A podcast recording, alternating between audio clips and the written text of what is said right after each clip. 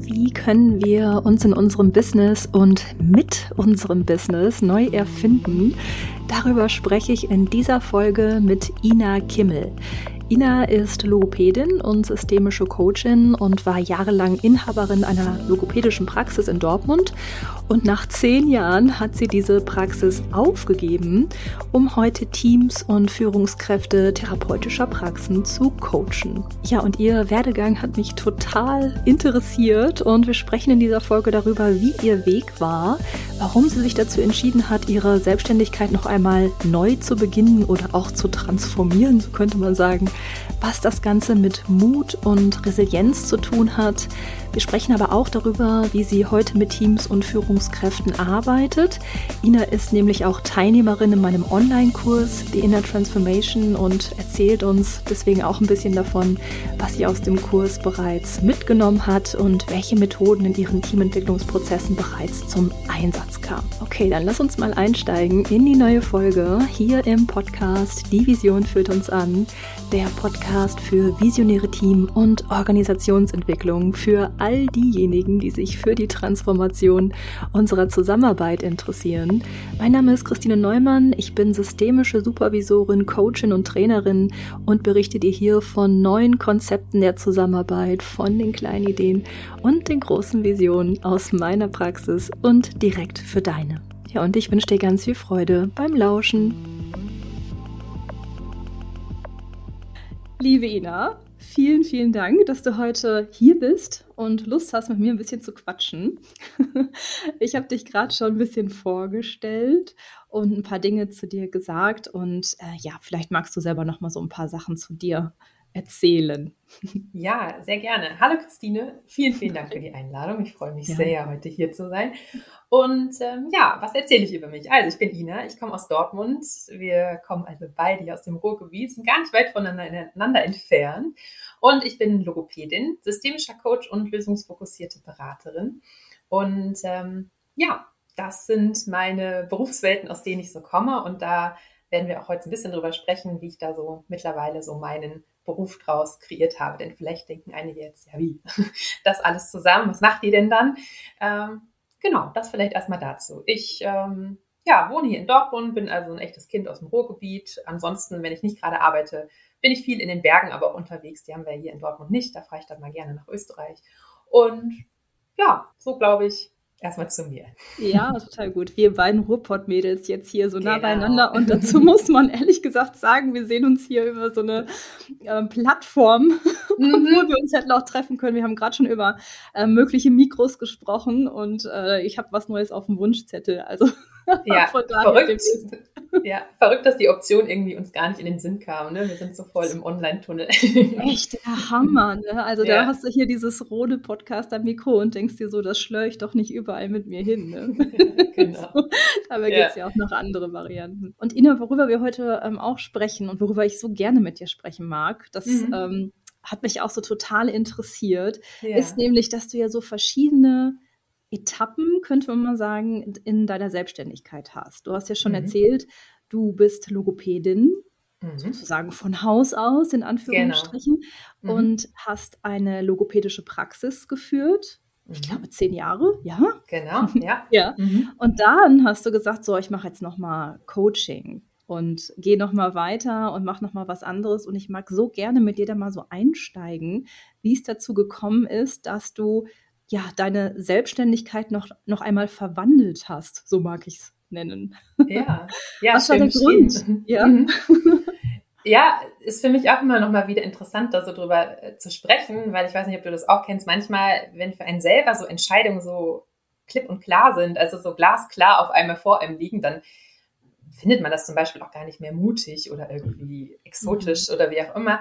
Ähm, aber ich habe mit der Zeit auch gelernt, dass ähm, ja, das nicht unbedingt für viele auch so normal ist, sich nochmal so neu zu erfinden, so würde ich das jetzt mal so in meinen eigenen Worten nennen und vielleicht auch so ein, äh, einen Job, den man einmal begonnen hat, ähm, ja, nicht komplett über den Haufen zu werfen, aber schon nochmal sich da so neu aufzustellen und ähm, ja, wie kam es dazu? Also ich habe ähm, ganz klassisch Logopädie studiert, dann war ich angestellt zwei Jahre, dann habe ich in Dortmund die Praxis eröffnet und genau, die hatte ich zehn Jahre lang ähm, bis Ende 2021.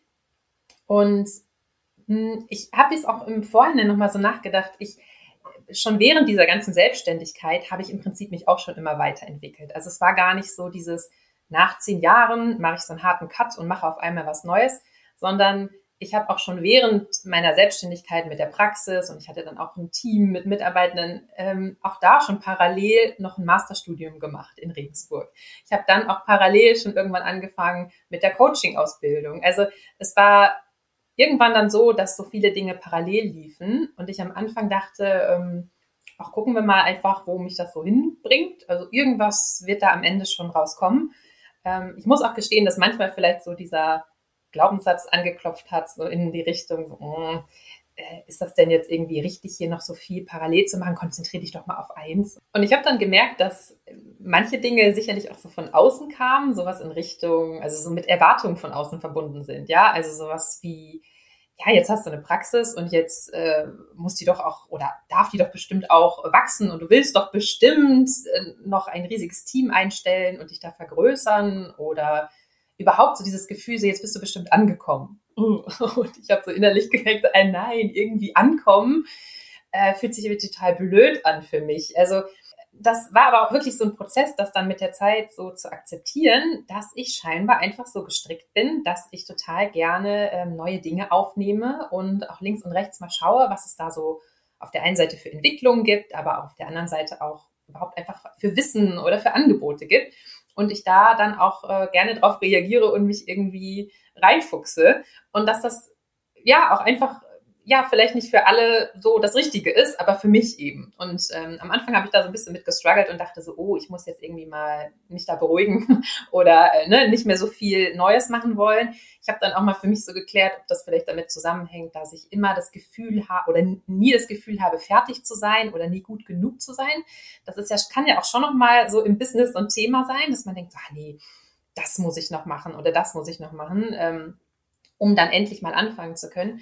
Damit hatte es aber gar nichts bis wenig zu tun, sondern eher einfach diese Neugierde, ähm, neue Themen für mich zu entdecken. Und ja, seitdem das dann irgendwann so Klick gemacht hatte, war das dann auch gar nicht mehr so schwierig. Und dann war es am Ende letztlich jetzt auch so eine logische Konsequenz, weil ich habe dann irgendwann angefangen, ähm, auch schon während meiner Praxistätigkeit parallel Seminare für Therapeuten und Therapeutinnen anzubieten. Also ich war dann da auch schon in diesen zwei Rollen unterwegs als Praxisinhaberin. Ich war natürlich auch immer noch Therapeutin, Chefin. Also das sind schon mehr Rollen, wenn ich gerade mal darüber spreche. Äh, zwischenzeitlich war ich Studentin noch ähm, und dann aber auch Dozentin irgendwann. Ähm, erstmal für ganz klassische Themen der Logopädie, wie Stimmtherapie und sowas. Ähm, und habe da einfach gemerkt, hey, das macht mir total Lust, total Spaß, mit Gruppen zu arbeiten. Und das ist eben etwas, was du im therapeutischen Kontext zumindest in der Logopädie jetzt nicht wirklich hast. Es gibt ganz, ganz selten mal Szenarien, dass du mit einer Gruppe arbeitest. Aber das klassische Szenario ist eigentlich so ein Eins zu eins. Und da habe ich gemerkt, wie viel Spaß mir das eben auch macht, mit ja. äh, Gruppen zu arbeiten. Und so ging ich dann find, alles seinen Lauf. Ja, ich finde es schon nochmal so, wie du es erzählst. Also ich kenne natürlich auch ähm, Berater und Beraterinnen oder auch Coaches, die sagen, ja, ich mag nicht immer das Gleiche machen, deswegen äh, mache ich unterschiedliche Seminarangebote oder unterschiedliche äh, Trainings, ja. Also, mhm. dass ich nicht immer wieder die gleichen Zielgruppen habe, das möchte ich auch gar nicht, möchte mich nicht positionieren. Mhm. Ich finde, bei dir ist es ja nochmal was ganz anderes. Mhm. Ähm, weißt du, ich habe dann auch zum Beispiel manche Kunden und Kundinnen von mir im Ohr, die gerne selbstständig werden, worden, werden wollen als Coach mhm. und ähm, so diesen Schritt erst einmal wagen müssen, zu sagen, boah, ich mache mich jetzt in dem Bereich selbstständig und ähm, deine Geschichte zeigt irgendwie so, du warst schon selbstständig und gehst trotzdem noch einmal weiter und machst mhm. trotzdem mhm. noch etma, etwas anderes oder veränderst mhm. deine Selbstständigkeit.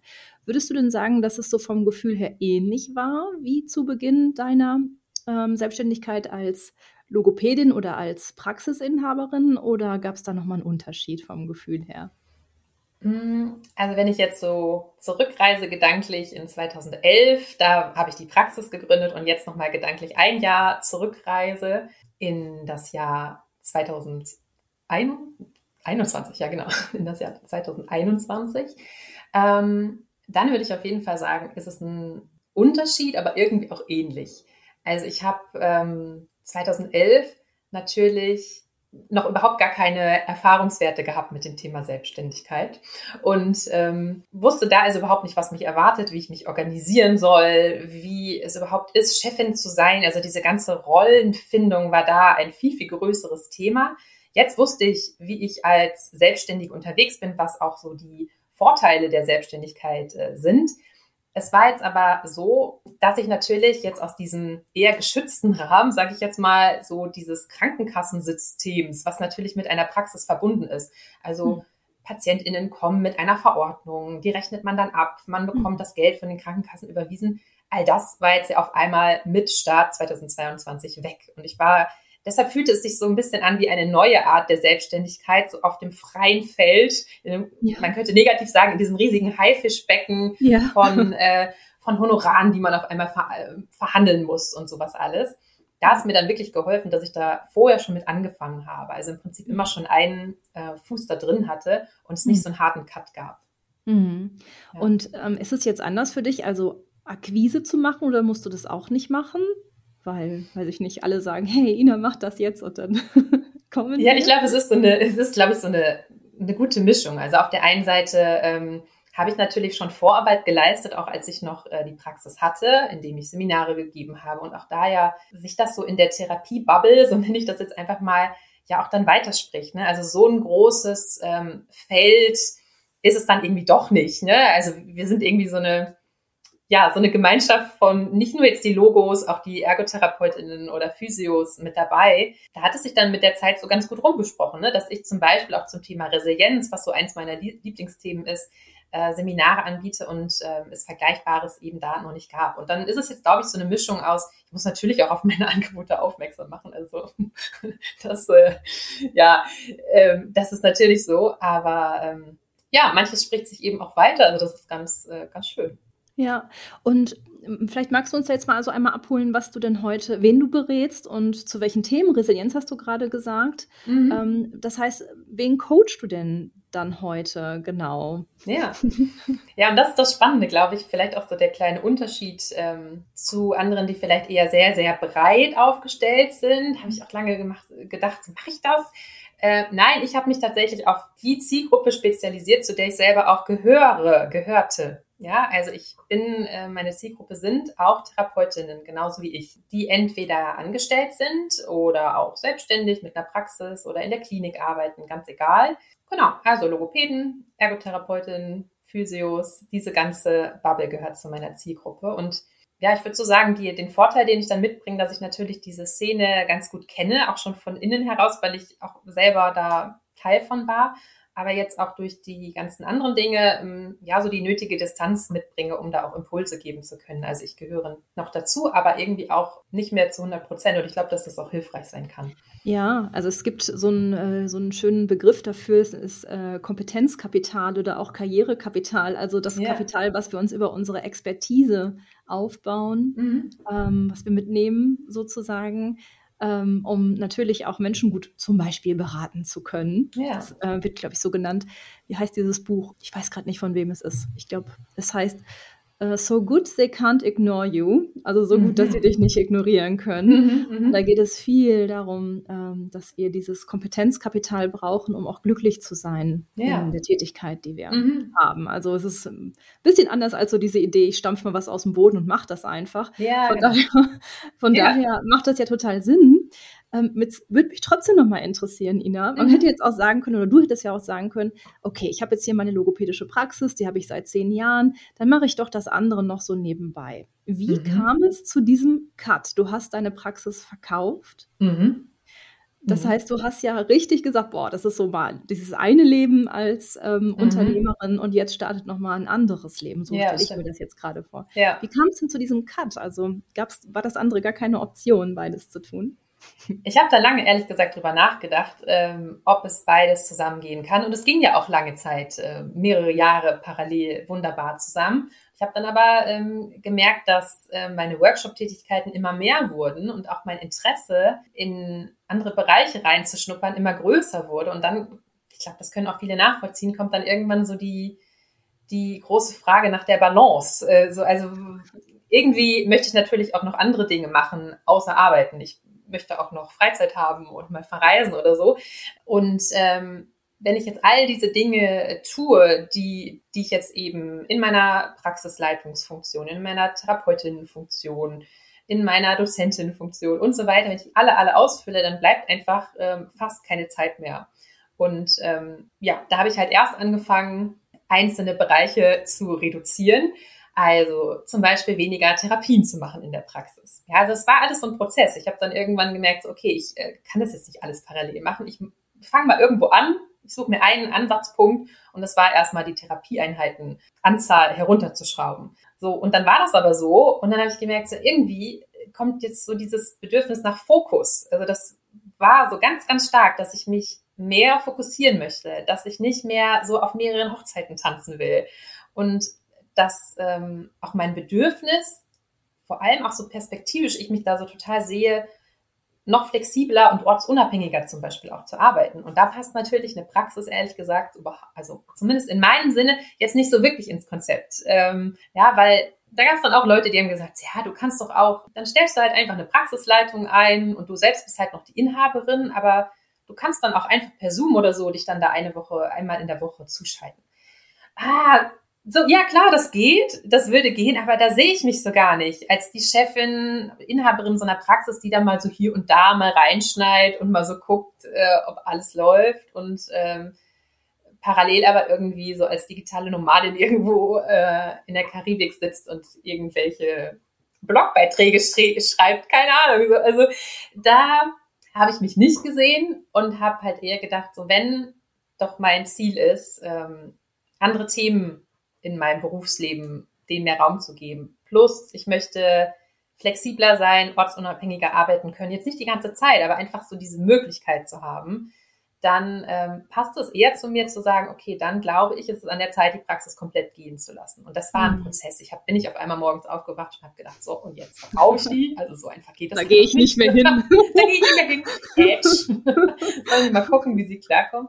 Nee, gar nicht, sondern auch da ein Prozess, auch da habe ich mir ähm, selber dann Unterstützung geholt. Ich habe selber ähm, ein Coaching in Anspruch genommen, um dieses Thema so für mich klar zu kriegen. Das ist auch sowas, was ich mit den Jahren dann gelernt habe, dass ich mich da auch nicht mehr selber zu lange irgendwie mit rumschlage, sondern dass es mir in den aller, allermeisten Fällen geholfen hat, mir da auch Support zu holen und ja, andere Fragen gestellt zu bekommen, als man sich die halt selber so in seinem stillen Kämmerlein so stellt und dann ja, weiß ich noch, wie, wie die äh, Beraterin oder Coach äh, im Prinzip so nach einigen Minuten schon die provokative These in den Raum warf, so, äh, kann es sein, dass du dich schon längst entschieden hast? so, äh, ja, okay, Klassiker, ne? Alles klar, dann, äh, wir hätten es da schon beenden können. Aber es war trotzdem sehr, sehr hilfreich, auch im Nachhinein, denn natürlich, und das wurde mir dann auch nochmal klar, ähm, ist sowas auch mit einem Abschied dann verbunden, ja? Ich habe das zehn Jahre lang aufgebaut und es hat mir ja auch Spaß gemacht. Also es war ja nicht so, dass ich heilfroh war, dass ich endlich die Praxis los war. Ähm, es hat halt nicht mehr gepasst zu dem, wo ich so hin möchte. Aber ich habe auch ähm, mein Team total geschätzt und das ähm, ja hat, war auch wirklich ein Prozess des Abschieds und des Loslassens und so und das auch zu gestalten, auch am eigenen Leibe nochmal zu merken, ja, dass sowas auch gestaltet werden darf, ne? Und dass das auch traurig sein darf und all sowas. Also alle Emotionen waren da auch in Ordnung. Ähm, ja, auch, glaube ich, ein wertvoller Prozess so für meine eigene Arbeit, weil ich da auch wieder andere dann sehr, sehr, sehr, viel besser verstehen kann. Sowas kann ja immer mal wieder vorkommen, selbst wenn man keine Praxis verkauft. Ähnliche ja. Themen ja. loslassen und so ja. weiter. Richtig, das begleitet uns ja auch, egal äh, wo ja. wir gerade sind. Ne? Mhm. Jetzt berätst du ja heute oder coacht auch andere Praxisinhaberinnen mhm. auch von therapeutischen Praxen. Genau, ja. Auch so zu Themen wie Work-Life-Balance, Resilienz. Mhm. Ja. Wie kommt es äh, dazu? Also was ist, warum ist das so ein wichtiges Thema gerade in diesem beruflichen Feld? Mhm. Ja, also ja, für diejenigen, die jetzt, also ich glaube, alle haben vielleicht irgendwie Assoziationen, was so in, so in der Therapiewelt ähm, gemacht wird. Also da werden jetzt mal ganz blöd gesagt Störungen behandelt. Da hat jemand in der Logopädie ein Stimmproblem, kommt dann ein bis zweimal in der Woche so durchschnittlich zur Therapie und Natürlich gibt es da aber ganz, ganz viele unterschiedliche äh, Klientel, die dann da kommen. Also das sind Kinder, das sind Erwachsene mit den unterschiedlichsten Themen. Und ähm, da ist natürlich auch eine ganze Menge bei, was die dann so an Geschichten bei uns in der Therapiesitzung lassen. Ja, also an, an Leidensdruck, an äh, Krankheitsgeschichte, auch an Erwartungen, die vielleicht auch teilweise hoch sind, ja, äh, weil die Person es auch einfach gar nicht besser weiß. Ähm, da gibt es noch Systeme drumherum, wie Angehörige, wie Ärztinnen, wie Kliniken, die im Prinzip alle etwas von uns wollen, sage ich jetzt mal so. Und ähm, ja, ich glaube, wenn man sich das jetzt allein schon mal so vorstellt, dann ist es so aus meiner Sicht super, super wichtig, da auch gut auf sich selber zu achten. Ne? Denn man kann sich da sehr, sehr verausgaben und sehr, sehr viel geben und noch mehr machen. Und selbst wenn das Gegenüber vielleicht schon gar nicht mehr will, ja, noch ach, ein bisschen was kann man noch optimieren. Ähm, und da eben gut auf sich selber zu achten, so seine eigenen Ressourcen gut im Blick zu haben, seine eigene mentale Gesundheit, auch körperliche Gesundheit im Blick zu haben, ist so super essentiell, finde ich. Und das lernen wir halt aber leider einfach nicht in der Ausbildung oder im Studium ja, da war dann irgendwann meine Idee oder so auch die eigene Erkenntnis, weil klar, als, als Praxisinhaberin hatte ich halt auch meine Ups und Downs. Ne? Also es lief ja auch nicht immer alles äh, super easy. Ähm, und ich hätte mir da im Nachhinein total gewünscht, dass ich so ein bisschen was schon gewusst hätte, wie ich denn mit so herausfordernden Situationen umgehen kann, wie ich mir auch selber einen gesunden Praxisalltag gestalten kann, ja, sage ich jetzt mal so. Ähm, aber das ist tatsächlich so ein komplett äh, weißes Blatt Papier gewesen noch. Ähm, und es gab einfach auch keine Angebote dazu. Und dann, äh, ja, kannst jetzt schon denken, dann habe ich mir gedacht, okay, dann mache ich halt was dazu. Sehr weil gut, es mir auch, keiner macht. Ja, wenn es ja. keiner macht, ja, und vor allem, weil ja. es für mich auch so eine große Sinnhaftigkeit mit sich bringt und ja. durch die Reaktion dann auch, ne, nach so ersten kleinen Tests, ähm, auch eine große ähm, Resonanz kam und große Erleichterung, oh, endlich geht's mal um uns. Ja, also es ist so ein klassischer Satz, den ich ganz, ganz häufig höre das tut so gut, dass wir uns endlich mal austauschen können. Und ich, ich merke auch, dass es anderen auch so geht. Ne? Also, dass ich zum Beispiel Themen von PatientInnen mit nach Hause nehme und sowas alles. Ähm, dass es vielen anderen auch so geht und dass man dann aber, und das sehe ich dann so als meine Aufgabe, so einen Rahmen biete, in dem dann auch nicht nur darüber sich beschwert und gejammert wird, also das können wir an anderer Stelle machen, aber so in den Rahmen, den ich biete, da, da soll halt ja, Veränderung dann möglich werden, ne? durch, durch den Austausch, aber durch, auch durch Input, äh, zum Beispiel zum Thema Resilienz, erstmal überhaupt zu erfahren, was ist das? Aha, psychische Widerstandsfähigkeit, wie, was gibt es denn für Möglichkeiten, mit so Stressoren im Therapiealltag umzugehen? Hm. Ähm, überhaupt da mal hinzuleuchten, ja, in diese Ecke, die ja. bisher noch sehr dunkel war. Magst du mit uns ein bisschen was ähm, dazu teilen? Jetzt muss man dazu noch sagen, ich muss mal kurz so einen Rahmen spannen, ja? Also ja. vielleicht mache ich mal erstmal offen, was mir gerade so durch den Kopf geht. Ja, gerne. Einmal habe ich so gedacht, ähm, super interessant finde ich das. Ich bin ja von Haus aus Diplompädagogin, mhm. ja, und ähm, kenne dieses Reflektieren, was macht die Arbeit mit meinen Klienten und Klientinnen äh, kenne ich natürlich aus verschiedenen Kontexten. Ne? Also so, egal, wo wir reinschauen, wir in Kitas reinschauen, in die Jugendhilfe, in die stationäre, ja. in die ambulante und so. Ne? Äh, das ist mir alles so ein Begriff und ich habe auch lange Zeit in diesem Feld gearbeitet, also auch als Supervisorin gearbeitet. Mhm. Und jetzt finde ich das super interessant, auch mal zu hören, dass es in einem anderen therapeutischen Setting auch sowas richtig Neues ist. Verstehst du, was ich meine? Mhm, also, dass mhm. es da wirklich eine Lücke gibt, mhm. das muss ich gerade erstmal so verdauen, während ich ja. dazu höre. Ja. So auf mhm. der einen Seite, weil irgendwie finde ich, liegt das ja sehr nah beieinander. Ja. Und viele Kinder oder Jugendliche, die uns in der Jugendhilfe begegnen, die gehen natürlich auch zum Lokopäden oder zu der mhm. Lokopädin oder so, genau. verstehst du? Ja, und genau. das ist doch sehr interessant, dass der eine Teil da so viel bezuschusst wird und dass es auch ein Qualitätsmerkmal ist, Beratung und Supervision. Äh, also da geht es gar nicht ohne. Da wirst du so am Stück immer weiter gebucht und äh, wenn du mhm. nach einer Zeit raus bist, nach drei Jahren, dann haben die schon die nächste oder den nächsten, weil ohne geht es halt nicht. Ja. Und äh, hier in diesem Feld ist es so, ja, entsteht einfach eine Lücke. Ne? Das finde ich sehr interessant. Das ging ja. mir gerade durch den Kopf. Und äh, dann mag ich nochmal offen machen, wir hatten ja schon mal so ein Vorgespräch, ich bin ja auch so ein Verfechter von äh, Resilienz. Mhm. Ich habe, ähm, habe ich dir auch im Vorfeld erzählt, ja. mal dazu eine Dissertation begonnen, die ich niemals beendet habe, was auch in Ordnung ist. Aber ich liebe ja. dieses, dieses Feld, ich muss dazu sagen. Ähm, ich habe mich aber eher mit der organisationalen Resilienz beschäftigt. Mhm. Und ich glaube, bei dir geht es so um die individuelle Resilienz, ne? also diese Individualperspektive. Schätze ich jetzt mal. Genau, zumindest bisher. Bisher, aber ich lasse tatsächlich immer mehr, ähm, mehr diese Aspekte, die du gerade genannt hast, immer mehr einfließen, weil am Ende ja. gehört es doch auch ja alles zusammen. Ja, das stimmt, auf jeden Fall. Wir können ja. mit dem Mensch ohne Strukturen denken. Das genau. ist äh, auch schwierig. Ja. Ja, magst du uns mal so ein bisschen mit reinnehmen, was du ähm, dann da machst? Also was erzählst du zur Resilienz? Ähm, mhm. wie, wie machst du das mit den Praxisinhaberinnen? Also dann gibt es vielleicht einen Impulsvortrag oder oder. Mhm. Nimm uns mal mit. Was gibt es ja. denn da so wichtige Punkte zur Resilienz zu beachten? Ja, gerne. Vielleicht nochmal einen ganz kleinen Punkt zurück. Diese Irritation, die ich jetzt gerade bei dir wahrgenommen habe, ja wie, das ist jetzt überhaupt nicht etabliert in irgendeine Art von, ich nenne es jetzt mal Supervisions- oder Coaching-Prozess. Das geht ehrlich gesagt sehr, sehr vielen so von außerhalb. In der Bubble, in der Therapiewelt selber ist das tatsächlich aber so völlig normal und wird dann natürlich auch, wenn das immer so durchgezogen wird, auch überhaupt nicht hinterfragt. Und ähm, ne, dann kommt jemand von außen und sagt, ja, bei uns ist das aber so, wir haben irgendwie einmal im Monat oder einmal im Quartal oder was auch immer in irgendeinem sozialen Kontext, kommt dann da die Supervisorin.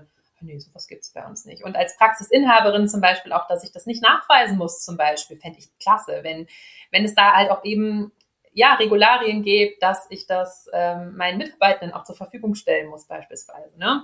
Ähm, ja gut, das ist dann wieder ein anderes Thema. Aber ähm, deshalb, ja, ja, es zeigt tatsächlich, dass, ähm, dass da auch noch gar nicht so wirklich ein Bewusstsein ist oder war, so langsam vielleicht entsteht. Und dass es natürlich da dann aber auch jetzt erstmal viel Aufklärungsarbeit äh, bedarf, ne? Weil, ja, warum brauchen wir das denn? Und dann so ganz klassisch in der Therapiewelt, ja, gibt es denn dafür Fortbildungspunkte? Äh, nein, Entschuldigung, gibt es leider nicht, denn, und das ist halt auch sowas, was mich sehr, sehr ärgert, die, äh, die Krankenkassen vergeben halt Fortbildungspunkte für Themen, die etwas mit dem Heilmittelkatalog, also für die Arbeit am Patienten. Was äh, es ja eigentlich auch ist. Ja, eigentlich. genau. Und ich denke mir auch, es hat doch was damit zu tun. Ja. Aber halt nicht, man kann nicht am Ende ein Zertifikat hochhalten und sagen, ich habe diese neue Methode gelernt, um die dann an Patient Müller und Meyer anzuwenden.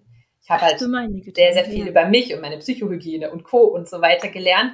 Und das da profitiert natürlich auch am Ende des Tages mein Patient von, aber so weit sind wir noch nicht. Da habe ich aber die Hoffnung noch nicht auf. Du solltest eine Kampagne starten, ja, genau. Ja. Also ich finde, das ist ein so mhm. wichtiger Punkt, wenn ich das jetzt ja. auch noch mal so mit reinbringen kann. Ich mhm. erinnere das natürlich in der Jugendhilfe. Ich habe auch gerade aktuell auch noch eine Jugendhilfeeinrichtung, weil sonst mache ich das eigentlich gar nicht mehr, aber die sind mhm. hier, darf ich mal so sagen, hier bei mir in Herne, da kannst du mit dem Fahrrad ja. hinfahren, denke ich so, ach hier. Und da blüht mir auch so das Herz, weißt du so, da denke ja. ich so, ach ja, da ja. fühle ich mich halt auch immer so ein Stück weit heimisch, nicht nur immer in irgendwelchen ähm, Kommunen zu sein und in mhm. Landesinstituten oder in irgendwelchen Konzernen, sondern einfach mal hier bei der Jugendhilfe. Und da finde ich das ja. sehr interessant, dass ähm, es ja auch so, ein, so, eine eigene Art von Professionalisierung gibt. Also wenn mhm. du mit diesen Menschen arbeitest, dann haben die ja schon so viel Supervision und Coaching-Erfahrung, da kannst du, wer weiß, was für eine Einstiegsrunde machen. Ja. Und man hat dann schon so viel Zugang. Auf der anderen mhm. Seite hast du natürlich auch Menschen dann vor dir sitzen, die sich auch kritisch beäugen, weil sie haben ja schon so viele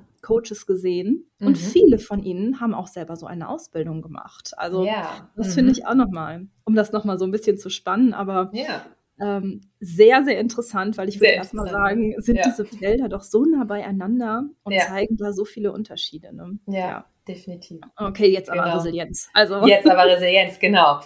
Also, was gebe ich den Leuten mit? Was mache ich da? Also, da dass der Begriff Resilienz ja echt so ein Buzzword ist, jetzt nicht erst dieses Jahr, schon ja so seit so ein paar Jahren, ne? Ähm, und jeder das vielleicht, also die allermeisten, die dann im Seminar oder im Workshop sitzen, ähm, haben irgendwie schon mal davon gehört. Erstmal gibt es einen kleinen äh, Theorieimpuls, den halte ich tatsächlich meist relativ kurz und knackig, um so die, die Hauptdinge mitzugeben. Und das ist, okay, es geht um psychische Widerstandsfähigkeit, um mhm. Flexibilität. Wie kann ich ähm, gesund mit Stressoren umgehen? Und die Haltung ist eben, und das finde ich das super Wichtige bei Resilienz, die Haltung ist, Stressoren, Herausforderungen, Krisen gehören zum Leben dazu. Ich brauche also gar nicht ähm, dagegen zu kämpfen oder irgendwie mich selber in Frage stellen, warum mir ständig irgendwas passiert. Es ist grundsätzlich zum Beispiel im Logopädie-Alltag normal, dass da immer mal wieder Patienten kommen, die etwas anstrengender sind, was auch immer jetzt die Einzelne von, mit anstrengend mhm. äh, ja, mhm. darunter versteht. Oder dass mal jemand zu spät kommt oder einem auch zum Beispiel mal ähm, eine sehr heftige Krankheitsgeschichte erzählt. Das gehört halt dazu, das mhm. müssen wir akzeptieren. Hm. Wichtig aber, und da kommt dann die Resilienz mit ins Spiel, inwiefern habe ich gelernt, mit solchen Herausforderungen umzugehen und agiere proaktiv. Hm. Und das ist im Prinzip so das, was ich immer so als Key Message versuche rüberzubringen. Es geht um diese proaktive Haltung. Ähm, ich bemerke bei mir selber eine Veränderung. Zum Beispiel, ich äh, gehe von der Arbeit nach Hause und da kreist so ein Gedanke. das nehme ich erstmal wahr. Also ich bin geübt in Selbstreflexion und Selbstwahrnehmung. Das ist nicht so, ja, ich bin halt abends einfach nur erledigt, keine Ahnung warum. Ja, sondern ich ähm, reflektiere das auch regelmäßig in so Schleifen und gucke einfach mal, wie geht's mir gerade so mit meinem Job? Eignet sich auch für andere Lebensbereiche, aber wir sind jetzt ja mal gerade dabei. Ähm, und dann so mitzugeben, okay, wenn du dann da, ähm, wenn du da, da dann ein Thema findest, ein Stressor findest, es kann auch ein ganz konkreter Mensch sein, der dich jetzt gerade stresst zum Beispiel. Das kann eine Kollegin sein, das kann aber auch ein Patient sein. Überlege dir, wie kannst du vielleicht auch so dein, deine Gefühle in diesem Kontext äh, regulieren? Also hast du schon selber Strategien entwickelt, wie du vielleicht nicht mehr so aufbrausend äh, reagieren möchtest, wenn du das eben nicht willst, wenn das nicht zu deinem zu deinem eigentlichen Naturell passt. Und wie kannst du so in die aktive Problemlösung gehen? Also welche Ressourcen hast du da zur Verfügung? An welchen Stellen hat es vielleicht in der Vergangenheit auch schon mal so oder so funktioniert?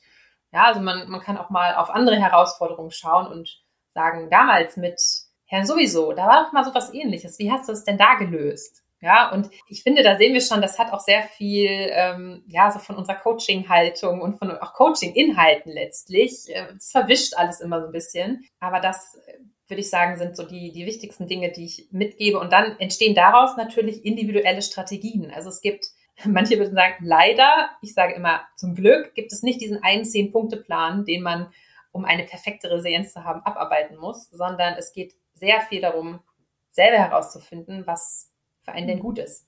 Mhm, ja, und da spielt ja auch ganz viel so dieser Punkt ähm, optimistische Haltung auch eine ja. Rolle. Also das finde ich ist so eine Verbindung auch zu unserer Beratungstätigkeit, dieses mhm. Reframen. Also ich setze ja. das auch in einen positiven Rahmen mhm. und schaue mir das auch nochmal für mich positiv an. Was ändert sich dann dadurch? Ne? Genau? Also ja. so dieses, ähm, dieses Verkehren, wenn wir es zu negativ äh, wahrnehmen, um dann zu überlegen, welche Strategien habe ich da vielleicht auch wieder. Ja, genau. Finde ich super spannend. Das heißt, das ist ja nicht mehr, es ist nicht so ein, nur ein Input bei dir, sondern wie du schon gerade sagtest, es ist schon ein Workshop, wo dann genau. auch eigene Dinge erarbeitet werden. Ja. Arbeitest du dann mit mehreren gleichzeitig? Also hast du dann so kleine Gruppen von Praxisinhaberinnen? Oder wie muss ich mir das mhm. vorstellen? Ja, also es gibt beides. Also es gibt zum Beispiel auch gemischte Gruppen, wo mhm. sich einfach ähm, Therapeuten, Therapeutinnen aus zum Beispiel verschiedenen Praxen anmelden können, weil sie dieses Thema einfach interessiert und dann sind die querbeet zusammengemischt. Es geht aber auch genauso gut und das mache ich auch mit festen Teams oder auch eben nur mit Führungskräften, also die dann auch zum Beispiel zusammengewürfelt sind. Ich finde, das bringt immer beides so, ähm, ja, vor, vielleicht auch Nachteile, aber ich schaue jetzt immer mehr so auf die Vorteile, also auf die, wenn eine Gruppe bunt zusammengemischt ist und sich vorher nicht kennt, ähm, merke ich schon, dass sich Menschen häufig da nochmal mehr öffnen, auch nochmal mehr diese Erleichterung spüren können, oh, es ist ja in anderen Settings ähnlich. Ja, andere Klinik, andere Praxis, ah, aber ähnliche Szenarien. Ja, also so ein, so ein fertig geformtes Team, ähm, habe ich das Gefühl, ist manchmal noch so mehr in ihrem in ihrem Denken da so drin und dann komme ich jetzt von außen und gebe da so einen Impuls und dann ist es manchmal noch leichter so, dass Widerstand entsteht, so, weil man sich halt verbündet, ne? Haha. Man, man kennt sich ja schon, man weiß auch, wie der Hase läuft in der Praxis. Ja, wie, jetzt Pausen machen, äh, ist gut für unsere Gesundheit. Ja, aber wir machen doch hier nie Pausen. Nicht wahr? So. so. ja, zum Beispiel, jetzt mal äh, herausgegriffen, dass, ähm, ja, aber das, das, das bringt für mich ja auch eine große Abwechslung mit sich und ist total spannend, auch da dann zu gucken, okay, ähm, es gibt ja halt nicht diese eine Strategie, die für alle passt mhm. und ähm, die Leute einzuladen, mhm. selber zu gestalten. Also ich finde so dieses Wort gestalten, das merke ich irgendwie selber, das gefällt ja. mir da in dem Kontext ganz gut, ja. weil ich eben nicht äh, die Lösung vorgebe, sondern ja. Jedes Team, jede Gruppe sich dann da selber Strategien halt Ja, richtig. Jetzt hast du schon von den Teams erzählt. Jetzt mhm. spanne ich da auch nochmal zu den Bogen für die, die jetzt zuhören, auch nochmal, weil du ja auch Teilnehmerin bist in äh, meinem Online-Kurs äh, mhm. Inner Transformation. Da geht es ja um Teamentwicklung, online genau. und offline. Ja. Und da bist du ja auch jetzt nochmal mit dabei. Ja. ähm, wie kam es denn dazu? Also war das so ein Beweggrund, dass du da gesagt hast, oh, jetzt merke ich, die Teams sind da irgendwie auch noch in den Praxen, für die brauche ich auch noch was? Oder was war so die Idee? Warum bist du da eingestiegen? Ja. Also ich glaube, so eine Mischung. Also die, die Vorgeschichte war im Prinzip, dass ich schon davor auch deinen Podcast gehört habe und mich dieses ganze Thema der Visionen einfach schon so total anspricht, ja. äh, weil es mich selber auch einfach so in meiner eigenen Laufbahn schon so total viel beschäftigt mhm. hat. Und ähm, ja, ich glaube, was ich jetzt so bisher über meine Vita auch so erzählt habe, ist hoffentlich schon rausgekommen. So Veränderung und neuer Input und so interessiert mich. Das heißt, ja. ich ähm, fand einfach das, das Format so eines Online-Kurses, der ja jetzt nochmal so richtig reinzoomt in das Thema Team, Teamentwicklung und eben moderne Ansätze jetzt nochmal auf den Tisch bringt. Ähm, super spannend und ja, da habe ich dann lang, nicht lange gefackelt und habe mich einfach angemeldet. Eben mit der Idee, ich schaue mal einfach, was das für meinen Methodenkoffer noch so mit sich bringt und inwiefern ich das dann in den äh, Settings, in denen ich arbeite, äh, anbieten kann, ja. einbauen kann. Gar nicht jetzt mit der Idee, dass ich da, da jetzt draus noch etwas komplett Neues kreiere, mhm. sondern eher, wie kann ich ähm, in der Arbeit, in den Workshops, in, in den Teams, die ich treffe, ähm, in, den, in die Praxen, in die ich gehe, wie kann ich das dann da so einfließen lassen und war da erstmal so ja. ganz ähm, neugierig ja. und wurde auch zum Glück nicht enttäuscht. Sehr gut.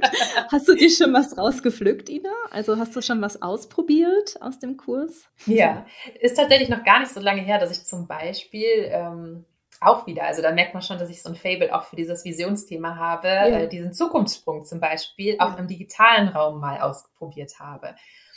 Yes, und das, ähm, da also Dank an dich nochmal, dass du äh, auch wirklich toll in dem Kurs die, ähm, die Ideen sowohl für das Offline- als auch Online-Setting äh, nochmal ja. sehr, sehr konkret beschreibst. Das hat mich sehr gestärkt, auch nochmal das einfach auszuprobieren. Ich habe mir natürlich eine, ähm, eine Gruppe rausgesucht, die ich auch schon ein bisschen, äh, nicht natürlich, aber ich habe es so gemacht, ich habe mir die rausgesucht, die ich schon ein bisschen kannte und dachte, hey, ich glaube, ja, die sind da offen für sowas. Ne? Also, ja, gut. Ja, gut. niederschwellig, äh, nicht den Druck für mich zu hoch. Und dann fand ich es so cool, die wirklich in die Breakout-Sessions zu schicken. Vorher halt, ne, auch das eigene Storytelling natürlich muss dann auch passen. Also das ja. alles so, ja, aufzubauen, diesen ganzen Rahmen und dann sie loszuschicken und wirklich äh, auf diesen Knopf bei Zoom zu drücken, Breakout-Session beginnen und dann, pfiuh, dann sind die halt drei Jahre in die Zukunft gereist und ja. äh, hatten vorher eben von mir auch konkrete äh, Interview, also haben so einen kleinen Interview-Leitfaden bekommen, haben sich dann Super. gegenseitig auch in der Zukunft dann ähm, nach ihren Wünschen beziehungsweise nach den Auswirkungen ja eigentlich, also was ist in der Zwischenzeit passiert, ja. wo, wo stehen sie jetzt dann interviewt und ja, wenn dann so breit strahlende Menschen zurückkommen von ihrer Zukunftsreise und dann wirklich so viele Aha-Momente gab, dass ähm, ja, war auf jeden Fall so ein sehr, sehr schöner Moment in diesem Jahr zum Beispiel. Ja, ja, klasse. Und mhm. ist es so für dich, dass du ähm, noch mehr in die Teamentwicklung gehen willst oder sagst du so, ach, das darf einfach noch so mein Portfolio ergänzen? Mir geht es vielleicht doch mehr um das äh, Coaching und um die Workshops für die, die Führungskräfte, sag ich jetzt mal, diese yeah. Inhaberin. Was würdest du sagen, wie ist das so von, wie fühlt sich so dein Gleichgewicht darin an oder ist es noch offen? Was würdest du sagen? Ich glaube, ein bisschen darf es sich auch einfach noch entwickeln, weil wenn ich mir jetzt anschaue, jetzt bin ich gerade mein Jahr jetzt in dieser neuen Selbstständigkeit, so wie wir sie ja genannt haben, unterwegs. Ich teste da noch ganz viel aus und suche und finde und äh, mhm. gucke auch, was auf Resonanz stößt. Letztlich ähm, ist aber eher so ein bisschen das Luxusproblem, dass ich das Gefühl habe, oh, es sind eigentlich sehr viele Dinge wichtig. Und auch das Thema Teamentwicklung ist sehr wichtig und wird äh, nachgefragt. Ähm, ja. Deshalb denke ich jetzt erstmal aus meiner Position heute ähm, geht es auf jeden Fall mehr in diese Richtung. Aber ich glaube, dass sich das auch mit der Zeit so zeigen wird, welche, welche Verteilung es dann am Ende sein wird. Und das habe ich ja mittlerweile aber auch schon gelernt. Das muss ich jetzt auch noch gar nicht entscheiden, sondern das wird sich dann so entwickeln. Und dann muss ich aber halt immer wieder gucken, ob das dann auch eben ja auf der einen Seite zur, zu mir passt, so zu meinen Bedürfnissen, ähm, ob ich da nochmal irgendwo nachjustieren muss oder ja, ob sich auch an der äh, Nachfrage irgendwas ändert. Sowas kann sich ja durch äußere Faktoren auch immer mal ändern. Äh, darauf kann man reagieren. Aber ich glaube, klar ist jetzt auch schon ein bisschen geworden, dass wir viele Tools auch in unterschiedlichen Settings anwenden können. Also ich ähm, habe zum Beispiel auch dieses Thema mit dem ähm, aus dem Kurs zum Thema Rollen jetzt noch nicht mit einem Team gemacht, aber äh, mit einer Führungskraft, also im Einzelsetting. Allein so diese Idee, okay, ich schreibe mal auf, sehr vereinfacht gesagt, ich schreibe mal auf, welche Tätigkeiten ich denn so in meinem Führungsalltag, den lieben langen Tag, ich so nachgehe und gebe dem Ganzen mal Namen und also einen vielleicht auch lustigen Rollennamen, ja. Also ich bin die, äh, bin die Orga Queen, aber gleichzeitig bin ich auch die, was auch immer, ja. Ähm, und das kann ja auch im, im Einzelsetting schon zu totalen Aha-Momenten kommen, weil Personen merken, ah ja, kein Wunder, ähm, dass ich mich manchmal so zerrissen oder ähm, ausgelaugt oder wie auch immer fühle, weil das ist ja echt eine ganze Menge, wenn man das dann mal alles aufschreibt. Ich habe das ja in, den, in der Selbstreflexion für mich auch gemacht. Ähm, da mhm. wird einem schon bewusst, was man da halt auch so den lieben langen Tag so ganz alles tut. Genau, richtig. Vielleicht nochmal, um die Hörer und Hörerinnen abzuholen. Also in dem Kurs gibt es ein Modul, wo es darum geht, seine Rollen herauszuarbeiten, indem man genau. dann schaut, welche Tätigkeit man hat und das clustert und den Namen gibt und dann genau, hat man so einen Überblick. Und das finde ich super interessant, was du jetzt auch gerade nochmal gesagt hast, Ina. Natürlich können wir die Methoden auch nochmal im Einzelsetting irgendwie so nutzen. Mhm oder auch für uns selber, ne? Dass ich genau. da denken wir so am wenigsten häufig drüber nach. Ja, ja. Dass ja auch diese ganzen äh, methodischen Dinge, die wir da haben, diese Tools, diese Werkzeuge, wie wir das ja auch in einem systemischen Kontext nennen, ja. auch uns selbst gut tun können und auch für unsere Ausrichtung ähm, wirksam sind. Das finde ich sehr schön, dass du damit so spielen magst mit, mit diesem Bereich. Mhm. So. Was ja. ist denn so dein, dein Eindruck von den äh, Praxen? Ähm, fragen, wenn die Teamentwicklung nachfragen, worum geht es denn dann da so? Ich hatte bisher noch keine logopädische Praxis, weißt du, ich bin ja. ganz neugierig. Ja, also es geht häufig in eine ähnliche Richtung. Ähm, wir haben keine Zeit, es ist, wir haben Stress, ähm, wir wünschen uns genau das Gegenteil. Also im Prinzip, wir wünschen uns wieder mehr Zeit, wir wünschen uns ähm, weniger Stress. Es ist, ähm, die, die Wartelisten werden immer länger. Also es gibt so bestimmte Stressoren, die sich auch immer wieder, ähm, die immer wieder auftauchen. Lange Wartelisten, ähm, Fachkräftemangel. Diejenigen, die dann in, zum Beispiel in der Praxis arbeiten, machen dann häufig sehr viel mehr Stunden, als vielleicht eigentlich geplant war. Auch die Führungskraft ähm, arbeitet noch sehr viel mehr als Therapeutin, weil eben ne, so viel Bedarf ist und hat dann weniger Zeit für die Führungsrolle. Also da, ja, das ist mal so, so ein Thema. Und dann, wie können wir denn als Team noch besser auf uns, ja, so, wobei ich überlege gerade, so konkret wird das, glaube ich, noch gar nicht formuliert, sondern eher so, wir wollen das irgendwie nicht mehr. ja, also ich glaube, das war jetzt gerade schon so von mir weiter ähm, gesponnen, sondern das sind dann eher so Sachen, ja, wir, wir merken irgendwie, wir sind am Limit und ja. ähm, da wir mhm. wünschen uns eine Veränderung, jetzt mal ja, ja, genau. gesagt. Ja. ja, und dann wissen sie noch nicht, wie das gehen kann oder wie das über Strukturen oder überhaupt gehen könnte. Genau. Und das haben wir jetzt ja auch gerade schon gesehen, weil eben da auch noch keine Erfahrungen in diesem Setting so da sind. Ne? Also da die wenigsten, also ich hab, war letztens mal in einer Praxis und da, ähm, da erzählte mir die Inhaberin, dass es auch einen Supervisor gibt, mit dem kürzlich zusammengearbeitet wurde. Und da war ich ja völlig, wow, hey, das, das ist toll, ja, ja, gut. Das merkte man dann ehrlich gesagt aber auch so an der ganzen Reflexionsfähigkeit. Also das war auch ja. für das Team nichts mehr ganz Neues, sich auf einmal mhm. mit diesen Themen zu beschäftigen und auch mhm. selbst aktiv zu werden ja, mhm. und äh, mhm. Lösungen zu gestalten. Mhm. Das ist aber ehrlich gesagt die, ähm, die Ausnahme. Also in den, in den meisten Praxen oder Kliniken. Gibt es da noch keine Erfahrung, dann kann es natürlich auch manchmal dazu kommen, dass es erstmal eine Art von Widerstand gibt, so nach dem Motto, ja, hm, was, was ist das denn jetzt hier? ne, ähm, aber eben sehr, sehr, sehr viel häufiger diese Erleichterung so. Und das aber dann auch erstmal zu erklären vielleicht, also mache ich ja eh, aber nochmal etwas mit etwas mehr Verständnis auch überhaupt erstmal zu erklären, was hier jetzt in diesem Zeitrahmen passieren kann, was hier wofür ich da bin und weil es eben noch nicht so Common Sense ist, das ah, kennen wir. Ja. Kein Problem. Ich habe gerade noch so gedacht beim Zuhören, äh, eigentlich ist es auch total gut, dass Supervision in diesem Bereich noch nicht so etabliert ist. Weißt du warum? Mhm.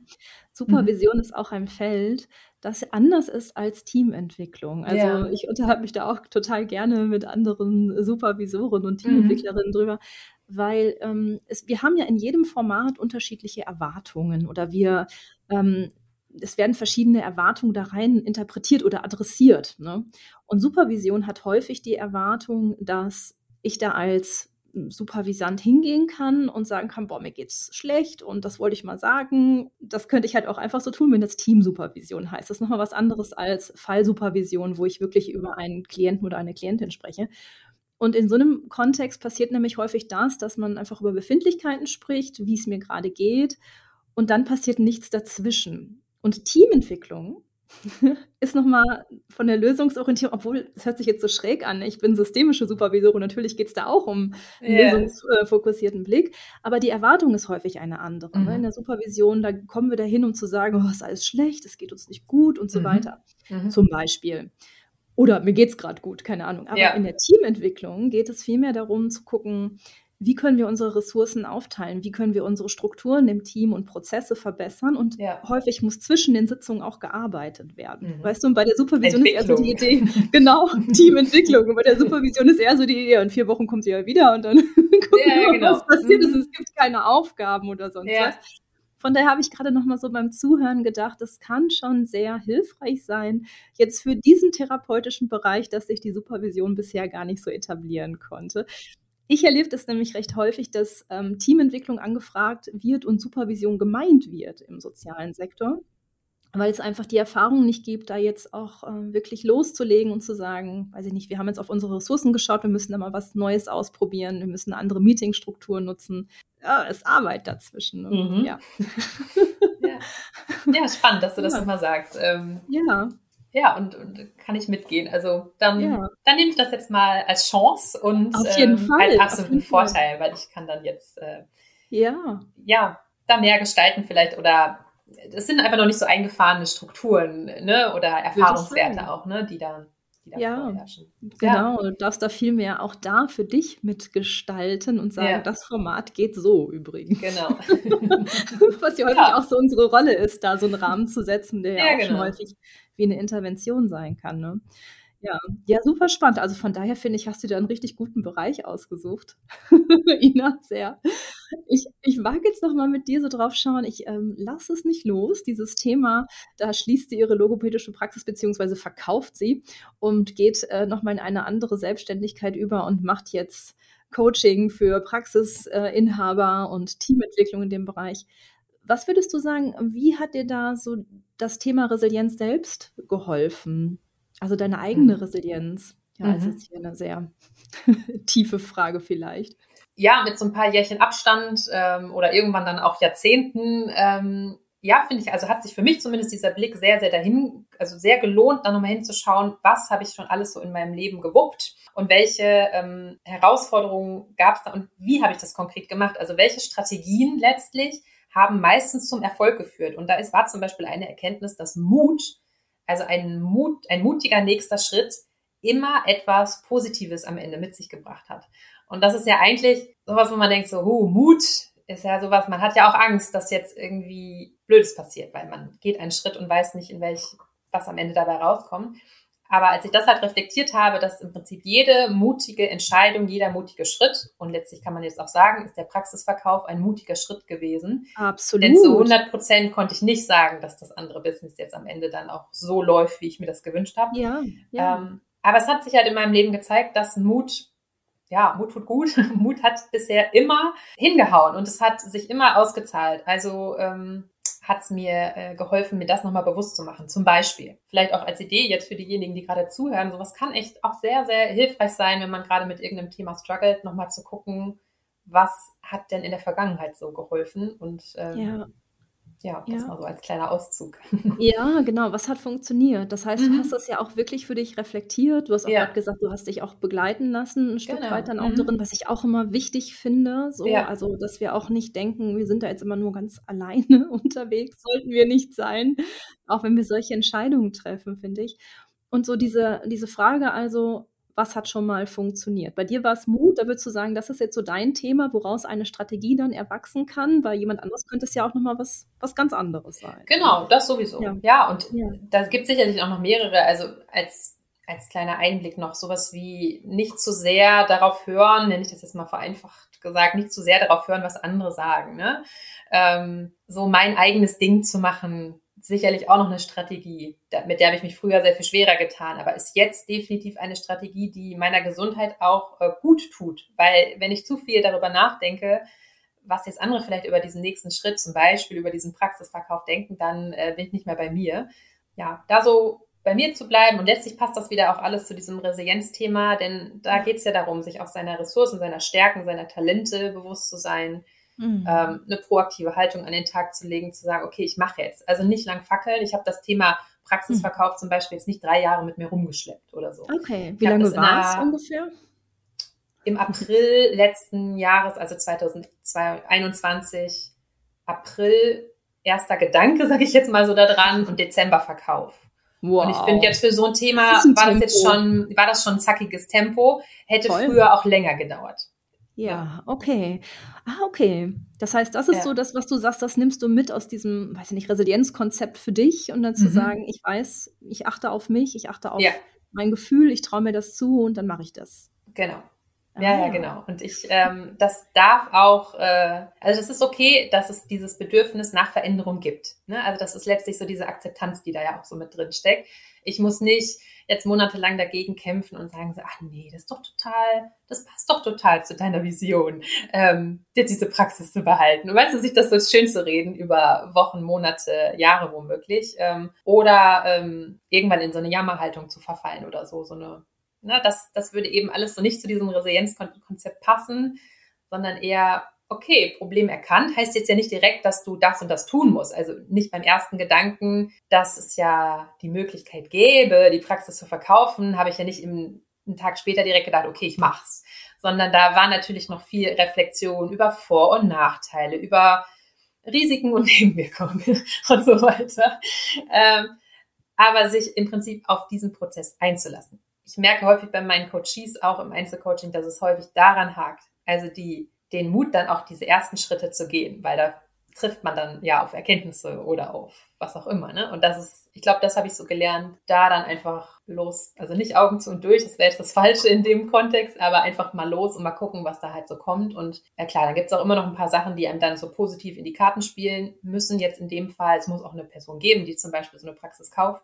Ähm, da kann ich natürlich mich auf den Kopf stellen, wenn es und wenn es halt niemand gibt. Genau, ich kann natürlich alles dafür geben, dass die Leute das ähm, mitkriegen, also die, die kaufen, mhm. willig sind. Mhm. Äh, und mhm. ja, natürlich gibt es da immer noch einen kleinen Aspekt von, habe ich keinen Einfluss drauf, aber mhm. selbst dann, also Mhm. Dann hätte ich da auch mit umgehen können und dann hätte es vielleicht einfach ein halbes Jahr länger gedauert oder so. Ina, sag mal, wo geht es denn für dich so hin? Also du hast gesagt, na gut, du guckst jetzt erstmal, was da der Bedarf im Außen ist und so weiter. Aber wenn ich jetzt nur dich frage, hier zum Thema, du, du und für dich, wo, wo dürfte es denn hingehen? Also wenn du dein Wunschbild da hast. Ich ähm, guck mal, mhm. ich äh, nehme jetzt so die Vision in Klammern, ne? Also wenn ja. du es dir aussuchen dürftest, das ist die positivste Zukunft, was wird passieren? Also dann arbeite ich auf jeden Fall weiterhin mit meiner Zielgruppe zusammen, also mit Therapeuten und Therapeutinnen, weil ich wirklich das Gefühl habe, dass ich da sehr, ja, eine große Sinnhaftigkeit einfach verspüre und mir das unheimlich viel Spaß macht. Ähm, das heißt, da sehe ich mich auch weiterhin total. Mhm. Noch vertiefender, also noch mehr bewegend. Was hier, ich kann jetzt noch nicht so ganz konkret sagen, was das dann im Einzelnen auch vielleicht in ein paar Jahren bedeuten wird, aber ähm, letztlich so die Angebote, die ich habe, noch, ähm, ja, noch zielgerichteter, noch, noch mehr auch anbieten zu können. Also das ist mhm. irgendwann, also das wäre jetzt natürlich so richtig cool, wenn es irgendwann überhaupt nicht mehr unnormal ist, wenn eine Praxis äh, sich halt an gewissen Terminen im Jahr jemanden einlädt für ein Teamcoaching zum Beispiel, ja. für Teamentwicklung und ähm, dass das so das neue Normal wird. Also wenn ich mir was wünschen dürfte, dann wäre das sowas. Und das kann ich dann natürlich auch alles gar nicht alleine machen. Also ich ne, das, da gibt es auch andere, die das noch machen sollen. Und äh, das ist genau wie eben auch im, im äh, restlichen Coaching-Business, da gibt es auch so viele und es äh, dürfen natürlich auch noch andere machen. Und ich selber finde da, glaube ich, aber noch immer weiter so meine, meine Rolle. Bin da jetzt so ein Jahr jetzt in der neuen Selbstständigkeit unterwegs und ich glaube, ja, wir werden da wieder irgendwelche neuen Ideen kommen. Das weiß ich jetzt aber tatsächlich noch nicht. Das ist dann so, wenn ich dann spazieren gehe, dann kommt mir irgendeine Idee und dann schreibe ich die auf und dann gucke ich mal. Ja, total gut. Ich finde, da darfst du total Vorreiterin sein, Ina. Und ich hoffe, dass äh, durch dieses Gespräch hier sich jetzt noch mehr deiner Bewegung anschließen und sagen, yay, entweder erstens, wir buchen jetzt äh, Ina Kimmel und sagen, ja, wir brauchen doch eigentlich auch Teamentwicklung. Hallo, wer braucht es denn eigentlich nicht? Also wenn ich jetzt gerade gehört habe, was da die Themen in den Praxen sind, unbedingt. Und Fachkräftemangel, hallo, New Work, neues Arbeiten, zukunftsfähig werden.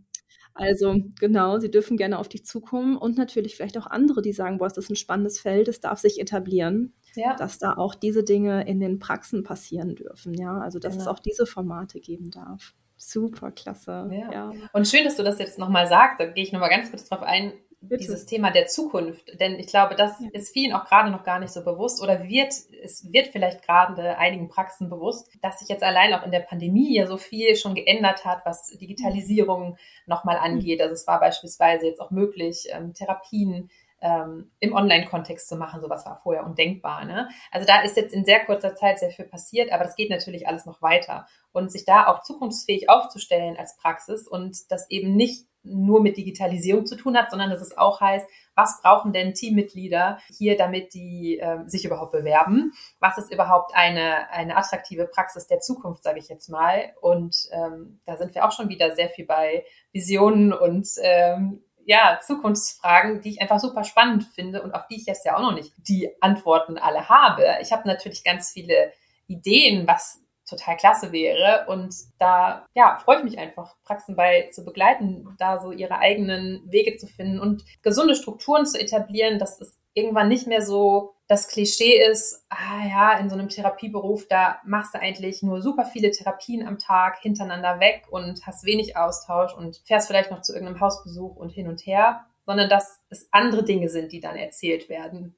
die ähm, wieder mehr sich darum reden, so, ah, was für eine wirksame Arbeit da gemacht wird und wie schön es auch ist, sich im Team auszutauschen und wie wertvoll es ist äh, und so weiter und so fort. Ja, sich da weiterzuentwickeln. Und man hat nicht nur einfach nur so einen starren Vertrag für 40 Therapien in der Woche, sondern da, da gibt es noch andere Dinge, die man auch in so einer Praxis mitgestaltet und so weiter. Und also da jetzt schon mal so, du merkst, ich habe da, ich habe da Lust, da, das so mit zu begleiten und ich glaube, da, da brauchst natürlich auch Praxen, die sich darauf einlassen. Da äh, merke ich, das geht immer mehr in diese Richtung und ich habe auch mittlerweile großes Verständnis dafür, dass sowas eben auch ein bisschen braucht. Ne? Also da, mhm.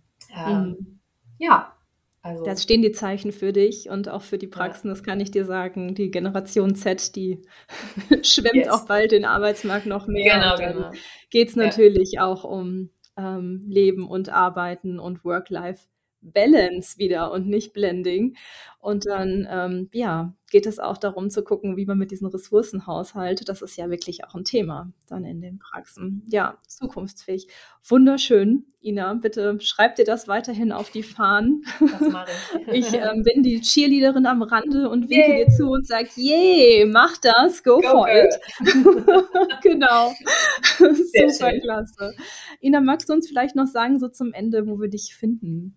Also, wo finden wir, vielleicht magst du uns was von deiner Homepage erzählen, in den sozialen Medien. Du hast auch einen Podcast, auch das darfst du natürlich nochmal ja, hier mit gerne. reinbringen. Ja. ja, also ihr findet mich äh, auf meiner Homepage inakimmel.de. Ihr findet mich auch bei Instagram, da bin ich unterwegs, auch bei LinkedIn und ich habe einen Podcast der, äh, wie ich jetzt auch schon gehört habe, manchmal nicht nur für Therapeuten und Therapeutinnen interessant ist, denn ja, letztlich gibt es auch da viele, ähm, viele Anknüpfungspunkte. Der heißt Therapiepause. Und den findet man auch überall da, wo es Podcasts gibt. Jawohl, wir packen die ganzen Sachen natürlich auch nochmal in die Show Notes, damit man da einfach draufklicken kann. Und es gibt auch zu dieser Folge wieder einen Artikel, wo man auch nochmal Sachen zu dir nachlesen kann. Und da ist dann natürlich auch die Sachen mit verlinkt. Genau. Super. Danke dir, Ina, für das schöne Gespräch mit dir. Danke, dass du dir die Zeit genommen hast und uns mal so mitgenommen hast in dieses wunderbare, neue, zukunftsträchtige Feld. Und danke, dass du uns Mut gemacht hast und uns inspiriert hast, auch einfach ja, mutig zu sein, unseren Weg zu gehen und einfach in die Veränderung immer weiter reinzugehen. Danke dir. Dankeschön, Christine. Jetzt erstmal noch für diesen netten Abschluss hier. Das geht ja runter wie Öl. Und ganz, ganz lieben Dank für die Einladung und das wirklich sehr schöne Gespräch. Ja, ich freue mich auch, ja, bei dir weiter zu hören, wie es so weitergeht. Wir bleiben ja im Austausch, ist ja klar. Sowieso, genau. genau. Dann mach's gut. Du auch. Tschüss. Tschüss. Ja, und danke, dass auch du heute wieder dabei warst. Ich hoffe, dass auch heute wieder ein paar neue Anregungen für dich dabei waren.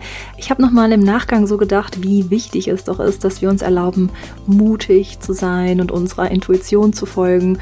Und wie wichtig es ist, dass wir individuelle Strategien für uns finden, die auch zu uns passen und wenn es dir wie Ina geht und du auch Lust hast, Teams zu begleiten, dann komm gerne mal auf meine Homepage www.visionsession.de. Dort findest du alle Infos zum Online-Kurs The Inner Transformation, in dem du lernst, wie du Teams zeitgemäß begleiten kannst, aber auch einen kleinen Methodenguide für die Teamentwicklung, den du dir von meiner Homepage einfach herunterladen kannst, wenn du magst. Ich lasse dir den Link selbstverständlich auch hier in den Shownotes da. ja, bleibt noch zu sagen, lass es dir gut gehen, bis wir uns wieder hören und hab eine gute Zeit.